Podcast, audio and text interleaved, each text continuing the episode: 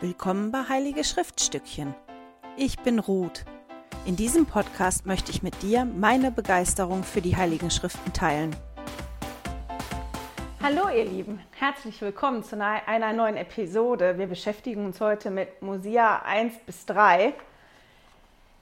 Und bevor wir einsteigen in die Kapitel und, uns mit der Rede von König Benjamin beschäftigen, die anfängt in diesen Kapiteln, habe ich gedacht, wir, ich mache noch mal eine kurze Zusammenfassung, wo wir stehen geblieben sind. Ist ja jetzt ein paar Wochen her. Wir hatten die Generalkonferenz, wir hatten Ostern, einfach noch mal als Erinnerung, damit alle wissen, wo waren wir denn und wo geht jetzt die Geschichte weiter. Also wir haben uns bis jetzt ja mit den kleinen Platten Nephis auseinandergesetzt und den Worten Mormons. Und die kleinen Platten Nephis sind von Lehi zu Nephi immer an die Söhne oder Brüder weitergegeben worden, verwahrt und es wird zumindest kurz etwas da reingeschrieben.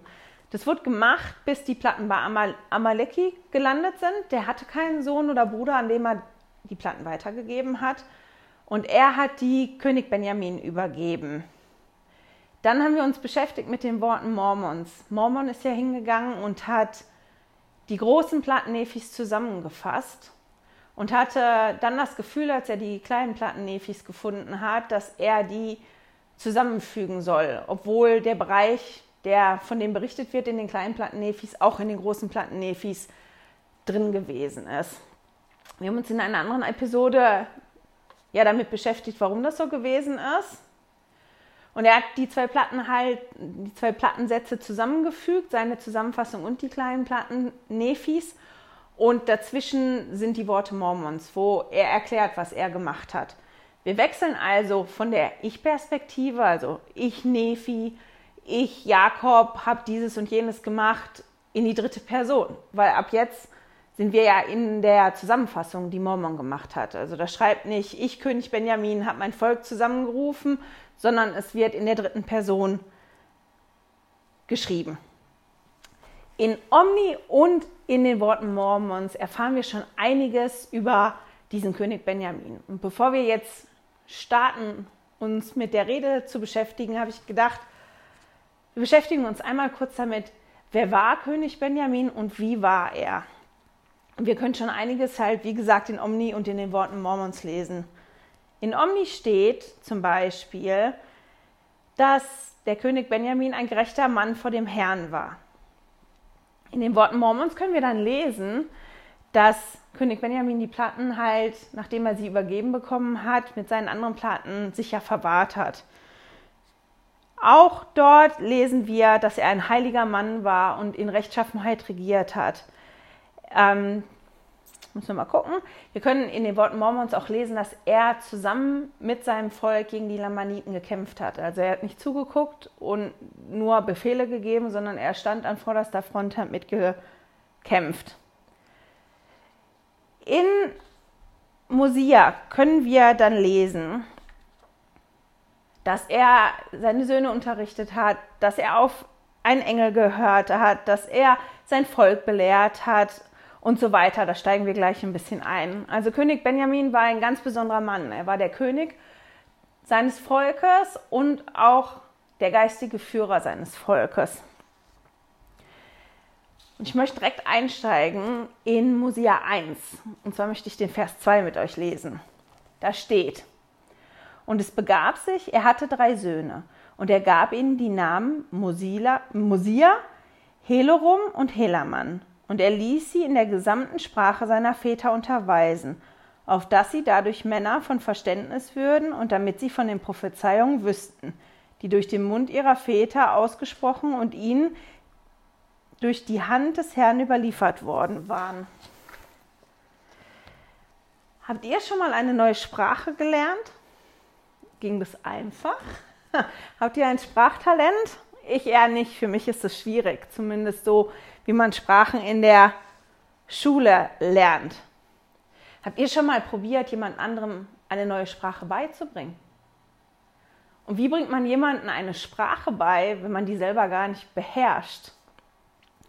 Als ich diesen Vers gelesen habe, musste ich direkt an, an eine Situation bei uns zu Hause denken. Wir leben ja in der Schweiz und in der Schweiz ist Französisch wichtig, ist ja eine Landessprache. Mein Mann und ich, wir sprechen kein Französisch. Wir hatten beide Latein in der Schule. Ich verstehe nichts, außer wenn man mich fragt, wie es mir geht. Also ich kann das wirklich nicht. Jetzt ist unser älterer Sohn, der hat ein Sprachtalent, der lernt das ganz leicht. Unser jüngerer tut sich ein bisschen schwer damit. Und wir haben halt die Situation, wie hilft man jemandem dabei, was zu lernen, was man selber überhaupt nicht kann. Das ist ja unglaublich schwierig, das zu machen. Wenn man da steht und, und denkt, ja, ich würde dir ja gerne helfen, diese Sprache zu lernen, aber ich kann es selber nur ganz begrenzt. Jetzt haben die Söhne vom König Benjamin ja die Sprache ihrer Väter gelernt, damit sie die Schriften und die Aufzeichnungen verstehen können, die sie ja überliefert bekommen haben. Und ich habe mich gefragt, was ist das, was wir wissen müssen, um die Sprache der Schriften zu verstehen? Als wir im letzten Jahr das Neue Testament durchgenommen haben, hatte ich, als ich meine Sonntagsschulklassen vorbereitet habe, ungelogen, ich muss jetzt mal erzählen, ich glaube teilweise vier verschiedene Bibelübersetzungen offen liegen, äh, auch zwei verschiedene in Englisch. Und ich habe so oft gedacht, weil die sich so unterschieden haben, meine Güte, ich glaube, ich muss wirklich anfangen, Hebräisch und Altgriechisch zu lernen. Und wenn mir das leichter fallen würde, fremde Sprachen zu lernen, hätte ich das vielleicht auch wirklich gemacht, weil das hat mich umgetrieben dass das so unterschiedlich ist. Und wenn man dann Vokabeln nachgeguckt hat, was heißt das denn eigentlich, dass die so viele Bedeutungen hatten, oh, das hat mich ganz verrückt gemacht. Und eigentlich habe ich mich auf das Buch Mormon gefreut, weil ich gedacht habe, da gibt es die eine und fertig ist das. Aber selbst im Buch Mormon hilft es teilweise für das Verständnis, wenn man sich ein bisschen damit auseinandergesetzt hat, wie die Sprache gewesen ist. Um die Sprache der Schriften zu verstehen, ist Hintergrundwissen natürlich toll. Das ist wenn ich mich mit Fußnoten auskenne und weiß, dass ich unten reingucke oder wenn ich mich mit der Kultur mal beschäftigt habe, die geherrscht hat zu der Zeit ungefähr. Das sind Dinge, die mir auf intellektueller Ebene helfen, Dinge in einem anderen Zusammenhang zu sehen und die besser zu verstehen. Auch wenn ich weiß, ich kann den Schriftenführer nachschlagen. Im Kapitel 3 wird von den natürlichen Menschen gesprochen und hinten im Schriftenführer ist zum Beispiel ein Absatz dazu. Also, dass man weiß, es lohnt sich teilweise, wenn man Dinge nicht versteht, mal unten zu gucken oder hinten nach zu, schlagen. Aber müssen wir das wirklich können und daran denken, um die Schriften zu verstehen? Mir hilft das, weil ich gerne Dinge verstehe und vom Kopf, vom Kopf her Dinge auch begreifen muss. Aber das, was mich die Schriften wirklich richtig verstehen lässt, ist nicht mein Hintergrundwissen oder ist es nicht das Nachschlagen, schon auf einer gewissen Ebene, aber die Ebene, die mir dann wirklich ganz viel bringt, für mich persönlich, ist, wenn ich die Schriften lese und offen bin für den Heiligen Geist und ich quasi die Sprache des Geistes verstehen kann. Weil der Heilige Geist mir hilft, dann das zu entdecken in den Schriften, was für mich jetzt gerade in dem Moment wichtig ist.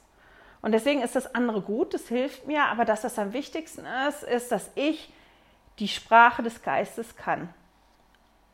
Dass ich weiß, wie arbeitet der Heilige Geist mit mir und dass ich dran denke, wenn ich ja in den Schriften lese, dass ich den Vater im Himmel einbeziehe wie oft setze ich mich hin und vergesse einfach zu beten oder bete nur oberflächlich, anstatt wirklich zu bitten, bitte Vater im Himmel, lass mich das finden, was für mich im Moment wichtig ist. Das ist das, wo, wo ich mich immer wieder daran erinnern muss. Und wenn ich das tue, dann, dann verstehe ich diese Sprache der Schriften viel besser, weil die dann ganz persönlich zu mir selber sprechen. Und deswegen ist es schon wichtig, weil wenn ich selber die Sprache der Schriften oder die Sprache des Geistes besser verstehe und weiß, wie ich die handhaben kann, kann ich auch besser meiner Familie oder anderen helfen, ja, sich daran zu erinnern, den Geist mit einzubeziehen und, und dann für sich persönlich was mitzunehmen. König Benjamin hat seine Söhne nicht nur in der Sprache unterrichtet, die seine Väter gesprochen haben, sondern er hat ihnen auch gesagt, wie wichtig die Aufzeichnungen sind, warum das wichtig ist, dass sie die Sprache können und warum das wichtig ist, dass die sich beschäftigen mit den Aufzeichnungen, die die haben. Und das steht in Mosia 1, Vers 4 und 5. Denn es wäre nicht möglich gewesen, dass unser Vater Lehi sich all dessen hätte erinnern können, um seine Kinder darin zu unterweisen, außer mit Hilfe dieser Platten. Denn da in der Sprache der Ägypter unterwiesen worden war, konnte er diese Gravierungen lesen und seine Kinder darin unterweisen sodass sie dadurch ihre Kinder darin unterweisen konnten, um so die Gebote Gottes zu erfüllen, ja bis in die gegenwärtige Zeit herab. Ich sage euch, meine Söhne, hätte es diese Dinge nicht gegeben, die durch die Hand Gottes erhalten und bewahrt worden sind, damit wir von seinen Geheimnissen lesen und sie verstehen können und seine Gebote ständig vor Augen haben, dann wären selbst unsere Väter in Unglauben verfallen, und wir wären wie unsere Brüder, die Lamaniten gewesen, die nichts über diese Dinge wissen oder sie, wenn sie ihnen verkündet werden, auch nicht glauben, wegen der Überlieferung ihrer Väter, die nicht richtig sind. König Benjamin sagt also seinen Söhnen, ohne die Aufzeichnung, also ohne die heiligen Schriften, ist es schwierig, sich an alles zu erinnern. Und das ist ja auch schwierig für uns, wenn man, wenn man eine Geschichte weitererzählt oder wenn man was erlebt hat und sich da ein Jahr später oder zwei oder drei oder vier Jahre dran, vier Jahre später daran erinnern soll, dann ist das schwierig, sich an alle Details zu erinnern. Und wie war das nochmal ganz genau? Und wie genau hat derjenige das gesagt? Wenn ich jetzt überlege, wir hatten ja Generalkonferenz, also heute ist Ostersamstag für mich, das heißt, letzte Woche hatten wir Generalkonferenz. Ich habe zugehört, ich habe mir sogar Notizen gemacht. Aber jetzt ganz genau das wiederzugeben, was mir da gesagt worden ist, das ist schwierig. Das kann ich gar nicht. Und deswegen erinnert König Benjamin seine Söhne daran, wie wichtig die Aufzeichnungen für sie sind. Und wie wichtig die Heiligen Schriften eigentlich für uns sind. Das gilt auch für uns. Und ich finde ganz spannend, dass Präsident Nelson jetzt schon mehrmals in Generalkonferenzansprachen gesagt hat, dass wir uns Notizen machen sollen wenn wir eine Ansprache hören und ganz besonders vom Geist berührt werden, dann sollen wir uns das aufschreiben. Wenn wir ganz persönliche Offenbarungen haben, dann sollen wir uns das auch aufschreiben, nämlich genau darum, damit wir das nicht vergessen und dass wenn wir eine turbulente Zeit haben, unser geistiges Vorratshaus auch gefüllt ist und wir darauf zurückgreifen können.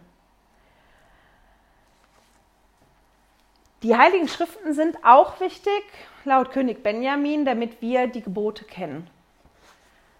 Das hören wir ja auch immer wieder. Wo können wir die Gebote nachlesen? Wo können wir das lesen, was der Vater im Himmel von uns möchte? In den Heiligen Schriften. König Benjamin sagt in Mosia 1, Vers 7 noch was Tolles zu seinen Söhnen. Er sagt, und nun, meine Söhne, möchte ich, dass ihr daran denkt, eifrig darin zu forschen, damit ihr davon Nutzen habt und ich möchte, dass ihr die Gebote Gottes haltet, damit es euch wohl ergehe im Land, gemäß der Verheißung, die der Herr unseren Vätern gemacht hat. Also König Benjamin erinnert seine Söhne daran, in den Aufzeichnungen zu forschen. Und er bittet die auch darum, bitte erinnert euch daran, darin zu forschen. Weil wenn die Platten da einfach nur rumliegen, haben die Söhne nichts davon. Und genau das gilt auch für uns. Wenn unsere heiligen Schriften einfach im Regal stehen, da stehen sie gut. Da sehen sie wahrscheinlich auch sehr schön aus, aber wir haben da nicht so viel von. Wir, wir können nicht das finden, was für uns ganz wichtig ist. Auch finde ich, dass das ein Unterschied, ob ich mir jetzt nur einen Podcast oder ein Video angucke, wie ihr jetzt auch meinen Podcast hört oder mein Video hört und jemand darüber erzählt. Das kann mir helfen, einen neuen Blickwinkel zu kriegen, um mich zu begeistern für irgendwas. Ich habe aber die Dinge, die für mich ganz, ganz persönlich gewesen sind, nur dadurch ja gefunden in den Schriften, dadurch, dass ich selber studiert habe, dadurch, dass ich selber dann auch gelesen habe, dass ich mir nicht nur die Dinge angehört habe, die andere gesagt haben, sondern dass ich meine Schriften selber in die Hand genommen habe und darin gelesen und geforscht habe, um das zu finden. Und am besten hat das immer funktioniert, wenn ich dran gedacht habe, ja, den Heiligen Geist einzuladen, bei mir zu sein, um das zu finden. Wenn wir in Mosia weiterlesen, lesen wir dann, dass König Benjamin alt wird und dass er seinen Sohn Mosia zum König machen möchte und dass er seinen Sohn Mosia bittet, Nachricht zum Volk zu schicken, damit das Volk kommt, damit er das Volk belehren kann. Und das Volk kommt zusammen, weil er mit ihnen sprechen wollte. Ich habe die Kapitel gelesen, bevor Generalkonferenz gewesen ist. Und ich konnte irgendwie nicht anders diesmal, als Parallelen zu sehen zwischen den drei Kapiteln in Mosia und gerade der diesjährigen Generalkonferenz. Und so zu Generalkonferenzen, aber gerade zu, zu diesen Generalkonferenzen. Und deswegen würde ich gerne Mosia 1, Vers 4 und 5. Sind das? Ich habe mir falsche. Falsche. Da. Ich habe mir eine falsche Schriftstelle auf meinem Plan geschrieben. Jetzt muss ich nochmal gucken. So, ich würde gerne mit euch zusammen Mosia 2, Vers 5 lesen. Und da steht, und es begab sich, als sie zum Tempel hinaufkamen, bauten sie ringsum ihre Zelte auf jeder Mann gemäß seiner Familie, die aus seiner Frau, seinen Söhnen und seinen Töchtern und deren Söhne und deren Töchter bestand, vom ältesten bis hinab zum jüngsten, wobei jede Familie von der anderen getrennt war. Erinnert euch das nicht ein bisschen an diese, an diese Konferenz, an diese letzte Generalkonferenz? Wir haben ja sonst die Möglichkeit, im Gemeindehaus zusammenzukommen und uns das anzugucken. Ich meine, wir als Familie gucken uns das schon seit ein paar Jahren als unser kleiner Kreis zu Hause ein. Aber ganz manchmal machen wir das mit Freunden oder wir laden die Missionare ein. Aber diesmal war das ja wirklich so, dass die Haushalte getrennt voneinander die, die Generalkonferenz angeguckt haben, aber dadurch doch auch vereint gewesen sind. Und als die Generalkonferenz stattgefunden hat in diesem leeren Raum, ohne wirklich Zuschauer, da musste ich wirklich an diesen Vers denken. Und dann würde ich gerne Mosia 2, Vers 6 noch vorlesen. Und sie bauten ihre Zelte rings um den Tempel auf, ein jeder Mann sein Zelt mit dem Eingang zum Tempel hin, so dass sie auf diese Weise in ihren Zelten bleiben und die Worte vernehmen konnten, die der König Benjamin zu ihnen sprechen würde. Und ich fand das ganz spannend. Das ist was, was bei mir hängen geblieben ist. Ich weiß, es ist auch schon öfter darüber gesprochen worden, aber ich habe mich wirklich gefragt, okay, wohin richten wir uns aus? Wohin richte ich mich aus? Und spielt es eine Rolle, wohin ich meinen Blick richte, wenn ich irgendwas tue? Und da ich eine Diskussion gehabt mit einem von meinen Söhnen, so weil ich gesagt habe, wenn, wenn du wirklich irgendwo hinguckst oder das machst, was, was passiert dann? Und er hat gesagt, dann konzentriere ich mich besser darauf. Ich meine, ich kann schon mein, mein Handy zum Beispiel in der Hand haben und gleichzeitig laufen. Kann ich auch auf der Straße machen gibt ja mittlerweile sogar Apps, dass man in der Kamera quasi auf seinem Handy im Hintergrund das sieht, was unten ist. Das funktioniert schon. Und ich komme schon an. Und wenn man das oft macht, bekommt man darin auch eine gewisse Übung. Aber was passiert, wenn das Gelände dann wirklich richtig schwierig wird, auf, den, auf dem ich laufe? Wenn ich nicht einfach eine asphaltierte Straße geradeaus laufe, sondern irgendwo im Gelände laufe, dann wird es schwieriger. Wenn ich meinen Blick nicht auf den Weg gerichtet habe, den ich gehen möchte, sondern auf was anderes gerichtet habe. Die Tempel zur Zeit vom Alten Testament und auch vom Neuen Testament, die haben in ganz, ganz vielen Dingen auf Jesus hingewiesen. Die waren voll von Sinnbildern, die Rituale, die dort stattgefunden haben, die Dinge, die da gestanden haben, die Opfer, die da gebracht worden sind, die haben immer hingewiesen auf Jesus und auf das Sühnopfer von Jesus. Und auch heute in den Tempeln ist es nicht viel anders. Elder Bettner hat jetzt in einer Ansprache bei der letzten Generalkonferenz was Tolles gesagt. Er hat gesagt, alles, was man im Tempel lernt und tut, unterstreicht die Göttlichkeit Jesu Christi und seine Rolle im großen Plan des Glücklichseins, den der Vater im Himmel aufgestellt hat. Es ist also wirklich wichtig, dass wir unseren Blick auf Jesus richten. Auf Jesus und auf das Beispiel, was er uns gegeben hat, weil das das ist, was uns hilft, diesen Weg zu gehen. Wenn wir dem Beispiel folgen, dann können wir das besser sehen, wo wir langlaufen müssen und sind nicht abgelenkt dadurch, dass unser Blick irgendwo ganz anders hingeht. Als das Volk sich versammelt hat und so zahlreich erschienen ist, dass die nicht alle ja, auf den Tempelplatz gepasst haben, die außerhalb von den Mauern gewesen sind, hat König Benjamin einen Turm gebaut. Und ich würde gerne Mosia 2, Vers 7 und 8 mit euch lesen. Da steht, denn die Menge war so groß, dass König Benjamin sie nicht alle innerhalb der Mauer des Tempels lehren konnte. Darum ließ er einen Turm errichten, damit sein Volk auf diese Weise die Worte vernehmen konnte, die er zu ihnen sprechen würde. Und es begab sich, er fing an, vom Turm aus zu seinem Volk zu sprechen. Und wegen der großen Menge konnten nicht alle seine Worte vernehmen. Darum ließ er die Worte, die er sprach, aufschreiben und denen bringen, die von seiner Stimme nicht erreicht wurden, damit sie auch seine Worte empfingen. Also König Benjamin war sich bewusst, dass seine Worte so wichtig sind, dass er wollte, dass alle, die seine Worte hören wollten, auch die Möglichkeit hatten, seine ja, Worte zu empfangen. Stellt euch das mal bildlich vor, diese Riesenversammlung, mal ein Tempelplatz von dem Tempel, der bei euch am nächsten ist, wenn der voll wäre, voll mit Zelten. Zelte Richtung Tempel, die da stehen, wo die Großfamilien versammelt sind. Eine Zeltreihe nach der nächsten Zeltreihe nach der nächsten Zeltreihe. Und ich habe mich gefragt, als ich das gelesen habe, sind da Boten gekommen, haben nur die Schriftrolle übergeben oder ist anderen das auch vorgelesen worden? Dann später haben die Familien das für sich selber gelesen. Auf jeden Fall wurde dafür gesorgt, dass jeder, der wollte, die Worte empfangen konnte.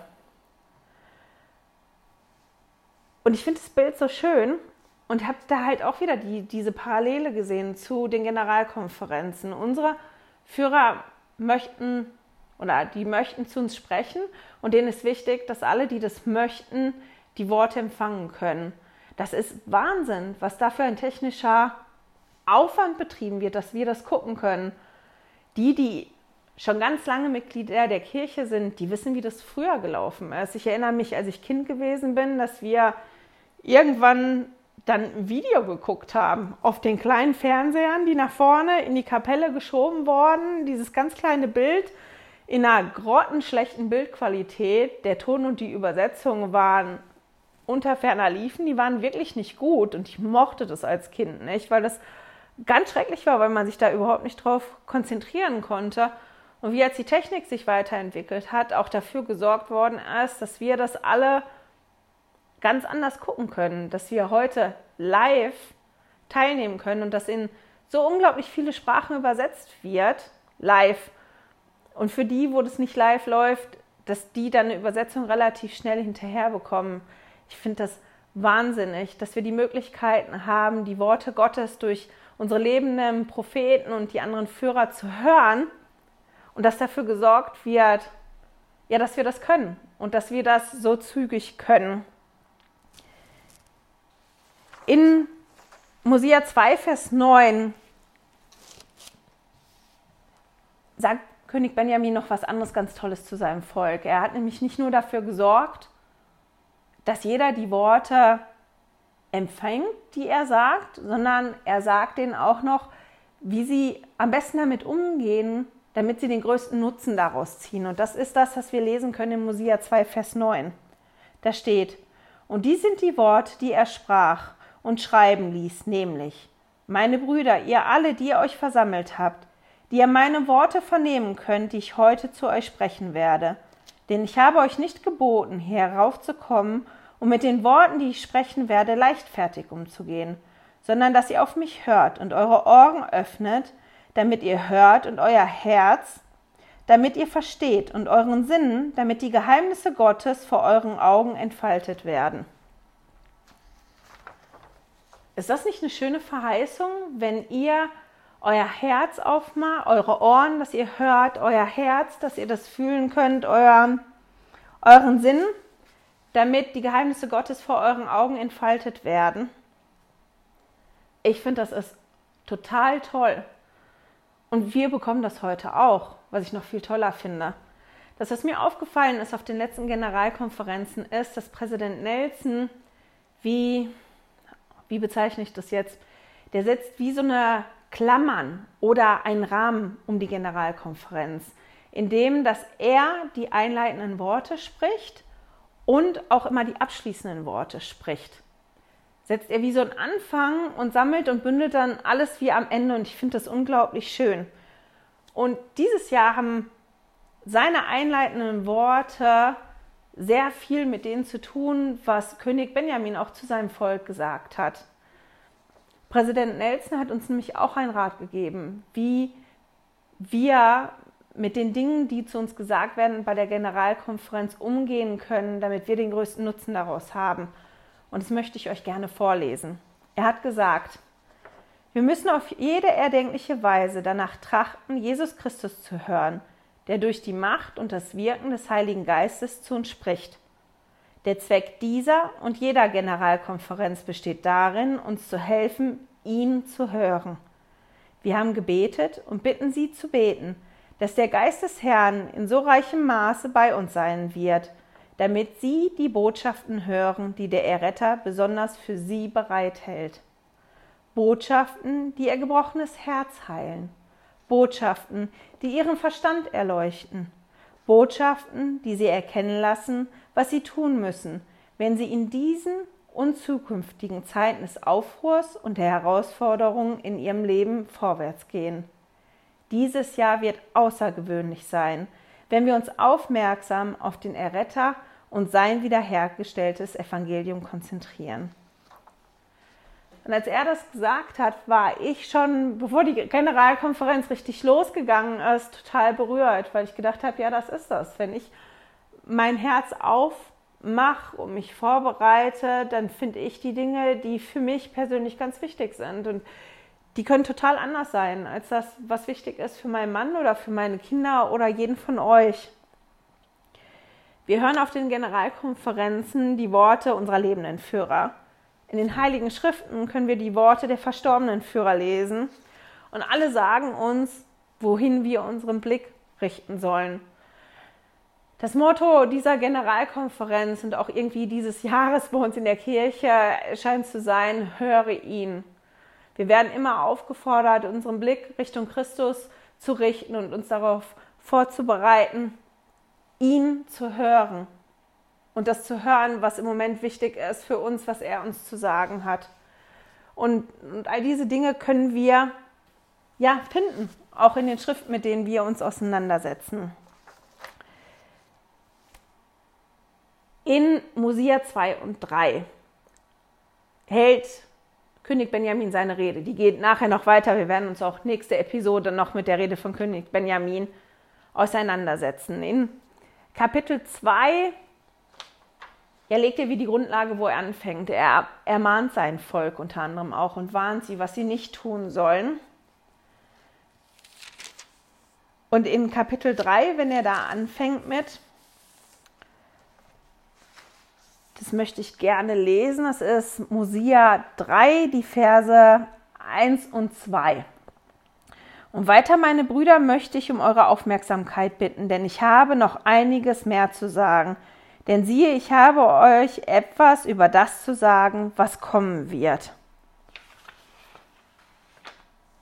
Und dann steht im Vers 2, und all das, was ich euch sagen werde, ist mir durch einen Engel von Gott kundgetan worden. Und er sprach zu mir, wach auf, und ich wachte auf, und siehe, er stand vor mir. Also ich lese 3 auch noch vor, Vers 3. Und er sprach zu mir, Wache auf und vernimm die Worte, die ich dir sagen werde, denn siehe, ich bin gekommen, um dir die frohe Nachricht großer Freude zu verkünden. Und die Verse finde ich aus ganz, ganz vielen Gründen toll. Zuerst sagt er, ich bitte euch um Aufmerksamkeit. Ich meine, jeder von uns kennt das. Wenn wir stundenlang die Generalkonferenz gucken oder irgendjemand in der Kirche eine lange Ansprache gibt, der man nicht gut folgen kann, man wird müde, man wird wirklich irgendwann müde. Und er sagt, ich bitte euch wirklich aufzupassen, weil ich habe euch noch was zu sagen. Und das, was ich euch sagen möchte, das berichtet über Zukünftiges. Wir dürfen nicht vergessen, an dem Punkt, wo wir da sind in der Geschichte. Wir wissen ja, wir, wir haben ja das Neue Testament und wir wissen, dass Jesus gekommen ist und ähm, auf der Erde gelebt hat. Wir feiern jetzt gerade zu Ostern, dass er für uns gekreuzigt worden ist. Das feiern wir nicht, aber wir feiern, dass er auferstanden ist und dass wir so in der Lage sind, zum Vater im Himmel zurückzukommen. Die Menschen zu der Zeit von König Benjamin wussten das in der Form noch nicht. Müssen so rückwärts denken. Das war in der Zeit, bevor Jesus auf die Erde gekommen ist. Das, wovon jetzt in Kapitel 3 berichtet wird und später auch noch in den anderen Kapiteln, ist das, worauf die gewartet haben. Das ist ein bisschen, wie kann man das vergleichen, wie für uns das zweite Kommen. Wir haben die Dinge, die in den Schriften stehen, die, die in neuzeitlichen Offenbarungen sind, die, die in den älteren Schriften sind. Wir haben verschiedene Dinge, die auch teilweise ergänzt werden. Und das ist es. Das ist das, worauf wir vertrauen. Wir hoffen darauf, wir wissen, dass das irgendwann kommt oder wissen das nicht oder stellen das in Frage. Ich weiß nicht, habt ihr euch wirklich mit dem zweiten Komma schon, zweiten Kommen schon mal auseinandergesetzt? Möchtet ihr da sein, wenn Jesus kommt? Oder würdet ihr lieber schon gestorben sein, wenn Jesus kommt? Und ein bisschen so, denke ich, war das auch zu der Zeit, wo König Benjamin seine Rede gehalten hat. Die wussten das ja noch nicht. Oder die wussten das schon, weil die Propheten es gesagt haben, aber die haben noch nicht die Erfahrung gehabt, der ist schon da gewesen. Das ist was, worauf die gewartet haben, worauf sie gehofft haben. Und er unterrichtet sie darin. Ich muss mal einmal kurz in meinem Skript gucken, dass ich nichts vergesse. Genau, und, und weil die das noch nicht wussten, sagt er, ich bitte euch um Aufmerksamkeit, weil das, was ich euch berichten möchte, das spricht von zukünftigen Dingen. Das wird kommen und das wird groß sein und das wird beeindruckend sein und das wird wichtig für jeden Einzelnen sein, der je auf der Erde gelebt hat und leben wird. Und dass er dann sagt, und das, was ich euch jetzt erzähle, das ist nicht was, was ich mir ausgedacht habe oder irgendwas, was ich mir zusammengesucht habe aus den Schriften, sondern das ist das, was mir der Engel heute Nacht gesagt hat. Der hat mich aufgeweckt und hat mir die Dinge gesagt, die ich euch jetzt gleich sagen möchte. Und das finde ich auch sehr beeindruckend, dass er überhaupt so gebetet hat und um Führung gebeten hat, dass er diese Belehrung bekommen hat durch einen Engel und dass er auch sofort auf den Engel gehört hat und genau das wiedergegeben hat, dass die Dinge, die er tun wollte für sein Volk, nämlich dem Volk einen neuen Namen geben und sagen, wer der neue König wird, keine wichtigere Rolle eingenommen hat als das, was der Engel zu ihm gesagt hat. Und der Engel hat ihm ganz viele, ganz klare und detaillierte Sachen über Jesus Christus gesagt, die wir lesen können in Mosia 3. Das ist sehr beeindruckend, wie detailliert das ist. Und das ist ein ganz, ganz großes Zeugnis vom Jesus Christus. In den folgenden Versen stehen ganz, ganz viele Dinge, die ganz, ganz bekannt sind, die wir kennen. Unter anderem steht in ja, da steht schon in Kapitel 2 steht, dass wenn wir unserem Nächsten dienen, dass wir dann Gott dienen. Was auch noch in 2 steht, das ist ein ganz toller Vers, den ich mag, das ist genau Mosia 2, Vers 22. Und siehe, alles, was er von euch verlangt, ist, dass ihr seine Gebote haltet. Und er hat euch verheißen, dass es euch, wenn ihr seine Gebote haltet, wohlergehen wird im Land. Und er weicht niemals von dem ab, was er gesprochen hat. Darum, wenn ihr seine Gebote haltet, segnet er euch und lässt es euch wohl ergehen. Dass Mosea nicht nur seine Söhne daran erinnert, was der Vater im Himmel versprochen hat, sondern sein Volk auch. Gott hat einen Bund mit euch gemacht. Er hat gesagt, wenn ihr euch haltet an die Gebote, dann wird es euch wohl ergehen. Und er erinnert sie in dem Vers dran und er weicht niemals von dem ab, was er gesprochen hat. Und das finde ich ganz, ganz toll, was anderes ganz Bekanntes aus Mosia 3 ist der natürliche Mensch, das in Kapitel 3, Vers 19 steht, dass der natürliche Mensch ein Feind Gottes ist und das seit dem Fall Adams war und das immer sein wird. Außer wir legen den natürlichen Menschen durch das Sühnopfer Christi ab. Und ich habe halt wirklich dann im Schriftenführer mal nachgeguckt nach einer Definition von dem natürlichen Menschen und ich finde ich ganz spannend. Da stand jemand, der sich entscheidet, lieber von Leidenschaften, Wünschen, Neigungen und Sinn des Fleisches beeinflusst zu werden, als von den Eingebungen des Heiligen Geistes. So jemand kann physisches verstehen, aber nicht geistiges. Es geht dem Schriftenführer dann noch ein Stückchen weiter. Und in Mosia 3, Vers 19 steht, ich lese ihn mal komplett vor. Denn der natürliche Mensch ist ein Feind Gottes und ist es seit dem Fall Adams gewesen und er wird es für immer sein, wenn er nicht den Einflüsterungen des Heiligen Geistes nachgibt und den natürlichen Menschen ablegt und durch das Sühnopfer Christi des Herrn ein Heiliger wird. Und so wird wie ein Kind fügsam, sanftmütig, demütig, geduldig, voll von Liebe und willig, sich allem zu fügen, was der Herr für richtig hält, ihm aufzuerlegen, so wie ein Kind sich seinem Vater fügt. Das ist ein Thema, über das man alleine ganz, ganz lange sprechen könnte, was ich ganz spannend finde. Und Mosia fängt halt an, hier schon zu sprechen über das Sühnopfer von Christus und Zeugnis zu geben mit dem, was er wiederholt, was der Engel ihm gesagt hat, von der Wichtigkeit des Sühnopfers und dass wir nur durch Christus und nur durch seinen Namen wieder zurückkommen können. Nur durch ihn können wir den natürlichen Menschen ablegen. Nur durch ihn und das Sühnopfer ja, können wir uns so verändern. Das ist nicht nur, dass wir was ablegen, also den natürlichen Menschen ablegen, sondern etwas Neues werden. Hier steht ja, und durch das Sühnopfer Christi des Herrn ein Heiliger wird. Also wir haben die Möglichkeit, es abzulegen und ja besser zu werden, wirklich ein Heiliger zu werden. Es gibt ganz, ganz viele Punkte. Stehen ganz, ganz viele tolle Sachen noch über den Glauben drin, über was mit denen passiert, die das Evangelium nicht kennengelernt haben. Und das ist so wie der Auftakt für die nächsten Kapitel, die noch kommen werden. Das, was mich aber am meisten beeindruckt hat, vor allem jetzt in Kapitel 3, war dieses mächtige Zeugnis von Jesus Christus, von der Göttlichkeit von Jesus Christus, von der Rolle, die Jesus Christus in dem Plan vom Vater im Himmel spielt und wie sehr ich Jesus Christus dankbar bin. Das ist das, was ich gespürt habe, als ich mich auseinandergesetzt habe damit. Wir haben jetzt gerade Ostern, habe ich ja schon gesagt, heute ist bei mir Ostersamstag und wir haben gestern gefastet. Wir sind aufgefordert worden vom Propheten zu fasten und gestern ist mir das Fasten wirklich, wirklich schwer gefallen, ganz schwer. Und ich habe von einer, die schreibt Bücher, das äh, Mitglied der Kirche, Elle Caraway heißt die, glaube ich, ähm, die hat einen ganz tollen Text geschrieben und sie hat gesagt, wenn, wenn du heute fastest, dann denk an Jesus, weil Jesus hat vor Jahren an diesem Tag ganz bestimmt auch an dich gedacht.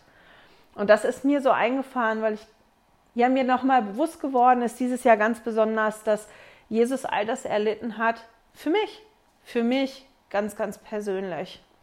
Der hat das durchlitten und gemacht, damit ich zum Vater im Himmel wieder zurückkommen kann. Und ich bin unglaublich dankbar. Und Mosia 3 hat mir so gut gefallen, weil das so wirklich so Dong, das ist das, was kommen wird.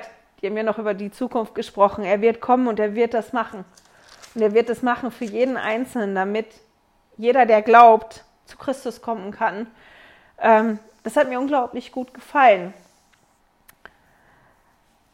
Seit ein paar Jahren achte ich vermehrt darauf, bei Generalkonferenzen, wenn am Ende der Ansprache die Zeugnisse gegeben werden. Wir haben im Institut ein Semester gehabt, da haben wir uns tatsächlich beschäftigt mit den Ansprachen der letzten Generalkonferenz. Und bevor wir da eingestiegen sind, hatten wir ein oder zwei Klassen, wo wir uns mal damit beschäftigt haben, wenn man so eine Ansprache liest, wenn man die jetzt wirklich hat als Papier und die liest und die bearbeiten kann, was sind denn Dinge, wonach man vorgehen kann? Das ist wie, dass man auf Verheißungen achtet. Wenn du dieses tust, dann kommt jenes. Äh, auf Aufzählungen und so weiter. Also es war ganz spannend, weil man auf einmal Ansprachen sich ganz anders angucken kann und da viel mehr noch drin entdecken kann. Und ein Punkt war ja das Zeugnis. Was ist das, wovon die Person Zeugnis gibt? Und ich habe bis zu dem Zeitpunkt, ehrlich gesagt, wenn ich Generalkonferenz geguckt habe oder die Ansprachen später gelesen habe, immer gelesen und beim Zeugnis war ich schon wie abgestellt. So, die fangen dann an zu erzählen und wenn dann am Schluss das Zeugnis kommt, war ich immer schon wie, ich bin schon fast beim nächsten Sprecher. Das ist schon wie fertig für mich. Und das hat mir das ganz bewusst gemacht, dass das eigentlich ja fast das Wichtigste ist an der ganzen Ansprache. Dieses, wo jemand vorne steht und das bezeugt, was er weiß, was wahr ist. Und seitdem ist das was, wo ich besonders drauf achte.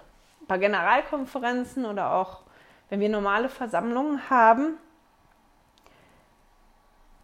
darauf zu achten, was ist das, wovon die Geschwister ein Zeugnis haben. Und das ist das, was mich meistens richtig berührt. Und ich habe seitdem immer eine Traumvorstellung. Ich hätte total gerne mal eine Fastenzeugnisversammlung, wo alle wirklich nur ihr Zeugnis geben. Wo man nicht lange Geschichten hört oder irgendwelche Begebenheiten gehört, sondern wo wirklich die Geschwister aufstehen und einfach nur ihr Zeugnis geben und das bezeugen, woran sie glauben, wovon sie wissen, dass das wahr ist. Weil ich, wenn ich darauf achte, in, in, in Konferenzen oder bei anderen Ansprachen, das ist, was mich am meisten berührt. Das ist das, was mich stärkt, mein Zeugnis. Das, von dem ich weiß, dass das wahr ist. Also ich stelle mir das toll vor, aber es wird wahrscheinlich eine Traumvorstellung bleiben. Ich bin begeistert nach wie vor von all den Hilfsmitteln, die der Vater im Himmel mir vor die Füße schmeißt oder an die Hand gibt, um die Werkzeuge zu haben, die ich brauche. Das ist das, wie Präsident Nelson das gesagt hat, dass, oh, wie hat er das formuliert? Ich muss mal eben gucken. Botschaften, die sie erkennen lassen, was sie tun müssen, wenn sie in dieser und in zukünftigen Zeiten des Aufruhrs und der Herausforderungen in ihrem Leben vorwärts gehen. Ich möchte heute Zeugnis geben, einfach weil das das war, was mich beeindruckt hat in den Kapiteln dieses mächtige Zeugnis von Jesus Christus und was mich auch beeindruckt hat bei der letzten Generalkonferenz. Ich weiß, dass der Vater im Himmel mich liebt und jeden anderen liebt. Ich weiß, dass Jesus Christus gelebt hat, dass er gestorben ist und wieder auferstanden ist und dass er das für mich und für jeden anderen ganz persönlich getan hat, dass ich dadurch den natürlichen Menschen ablegen kann und irgendwann hoffentlich eine Heilige werden kann. Ähm, ja, und um das zu erreichen, dass es möglich ist, mit Hilfe des Heiligen Geistes meine persönlichen Botschaften zu empfangen, die mir helfen, ja, den Weg weiterzugehen. Dass ich, wenn, wie Präsident Nelson sagt, meinen Blick auf Christus lenke, ja, dass ich fokussierter bin und dass es leichter geht. Und ich bin sehr dankbar für Jesus und dass wir dass dieses Ostern feiern können und dass das Motto dieses Jahr anscheinend höre ihn erst, weil das was ist, wo ich mich sehr bemühe. Gebe Zeugnis, dass wir ihn hören können, wenn wir möchten, wenn wir offen sind. Und damit schicke ich euch in die nächste Woche. Schön, dass du heute dabei warst. Danke fürs Zuhören. Diese Audioaufnahme wurde aus einem Video auf meinem YouTube-Kanal entnommen. Du findest dieses Video unter Heilige Schriftstückchen auf YouTube. Melde dich für mein Newsletter auf heiligeschriftstückchen.ch an und erhalte meinen Studierzettel zu jeder Episode. Immer noch nicht genug? Dann folge mir auf Instagram unter Heilige Schriftstückchen. Hier mit UE statt mit Ü.